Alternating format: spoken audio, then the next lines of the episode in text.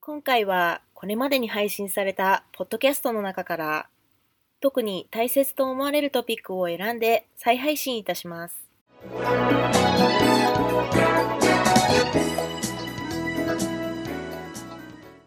皆さんこんにちは BNI メンバーの安さやかです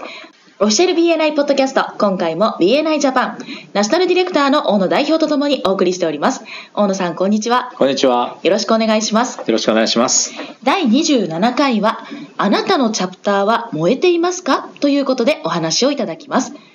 英語版のサクセスネットオンライン2016年9月1日号をご参照くださいそれではお願いいたしますはい。えー確か前々回だったと思うんですけども、はい第25回のポッドキャストで取り上げました。はい英語版で言うとエピソード409ですね。チャプターサイクルについての話があったと思うんですけれども、はい覚えていらっしゃいますか、はい、4つの状態に分けてお話がありましたね。は、い。スーパーチャージフェーズと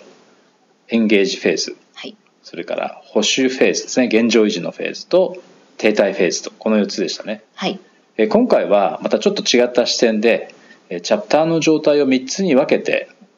前津博士が話をしてくれていますはいまず1つ目ですけれども燃えているグループうんなんかねネガティブに聞こえちゃうかもしれないんですけどもエネルギーのレベルが高くて熱い状態を示していますはいこの状態のチャプターはですね平凡では満足しないえー規模もあのサイズですねチャプターサイズも大きくてはい所属しているメンバーにとって生産性がかなり高いチャプターと言えると思いますはいでリーダーシップチームは BNI の規定だとかガイドラインそしてシステム仕組みですねこれに忠実に取り組んでいてはいメンバーはあらゆるトレーニングを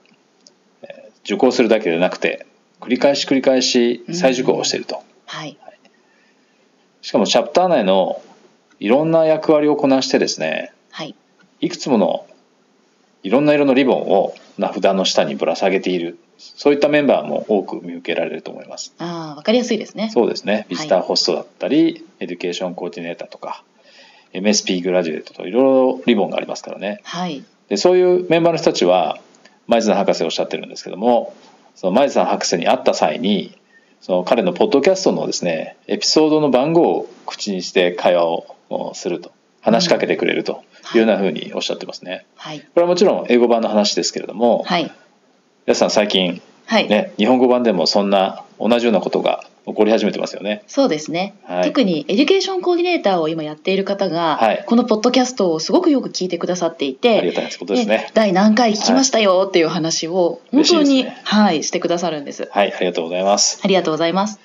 でさらには例えばコネクトなんかの活用もすごくできていて、はいえープロフィールの完成度が高いメンバーが多いのも特徴じゃないかと思うんですね。はいで顔写真とか会社のロゴマークはもちろんでリファラルにつながりやすいその内容ですねうん充実させている人も少なくないんじゃないかなと。でリファラルもオンラインで、ね、日本でもこれから本格的にですね導入が進みますけれども、はいえーコネクトを使って活発にリファラルを交わして、えー毎週のトイレ会で発表していると。こうしたチャプターではとても何て言うんですかね有意義な紹介の事例をお聞くことがありますよね。はい結果として当然そのチャプター全体の産休スリップうんつまりリファラルによってもたらされた売り上げっていうのがはい他のその状態のチャプターと比べて常に高い金額を誇っているというのも言えると思うんですね。はいで定例会の雰囲気というのもえまさに刺激的で高いエネルギーとそして前向きな態度がまあにじみ出ているとはいでディレクターコンサルタントの、まあ、提案の多くをですねあるいは全てにこう耳を傾けて取り入れたりとかはいそのツールとか仕組みを活用するのも上手ですよね例えばはいあのゲインズのシートだったりとか、はいえーそういったものを活用したワントゥーワンを積極的にやったりとかうんエデュケーションコーディネーターの皆さんはやはりサクセスネットの記事だったりとかその英語版のポポッドキャスト、まあ、日本語版もね使っていただいていると思うんですけれども、はいこう毎週定期的にこう聞いてくださったりとか読んでくださったりして、まあ、はい振り返ってそれをチャプターにこう発信してくださってるっていうチャプターが多いと思いますね。そうですねはい、はいで協力的でやはり前向きっていうそういうカルチャーがあのチャプターの中にでできていてはい当然メンバー同士仲もいいんですけれども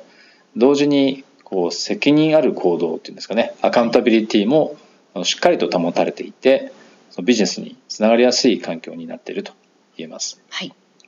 で当然ビジネスを目的にしてるんですけれども、えー体系に忠実であるそういうことの重要性も理解していらっしゃると思います。はい。最後に前津博士が最も重要なこととしてまとめていらっしゃるのが、はい目的であるビジネスを生み出すということやそのために体系に忠実であるということを言い訳にして仲間と共に楽しい時間を過ごしたり強い関係を築くということをなおざりにしないというふうにおっしゃってますね。はい。はい、次にオンホールド保留状態のチャプターですけれどもはい。このチャプターはですね形だけ物事をやっているふりをしているうーん。必要最低限のことをしているということで、まあ、平均的な結果を得ているという状態ですね。はい。はい、なんか表面的にこうやっているふりをしているというかう、ーん。とりあえずやるやることはやってるんだけれどもあのベストを尽くしていないっていうんでしょうかね、はいそういったチャプターの状態です。で3つ目の「インナーホール」これは穴にはまっているとか穴に落ちちゃっているチャプターみたいなですねそんないうふうに見えるチャプターの状態を言ってますけれどもはい。例えば欠席率が高くてなかなかそれをね出席率高くするということはなかなかできない。あーでメンバーにアカウンタビリティですねこの責任ある行動を取らせていなくてですねはい。えー定例会自体もつまらなかったりとかうーん。強いメンバーを守れないというかいいメンバーがですねやめてってしまうようなそんな状況のチャプターを指していますね。はい。でほとんどのチャプターは、まあ、以上の3つのですねえー状態を経験するんですけれどもはい。で本当に成功しているチャプターというのは他の2つの状態よりもですねこの燃えているオンファイヤーの状態でいる時間がより長いというふうに説明を前津博士はしてくれてます。はい。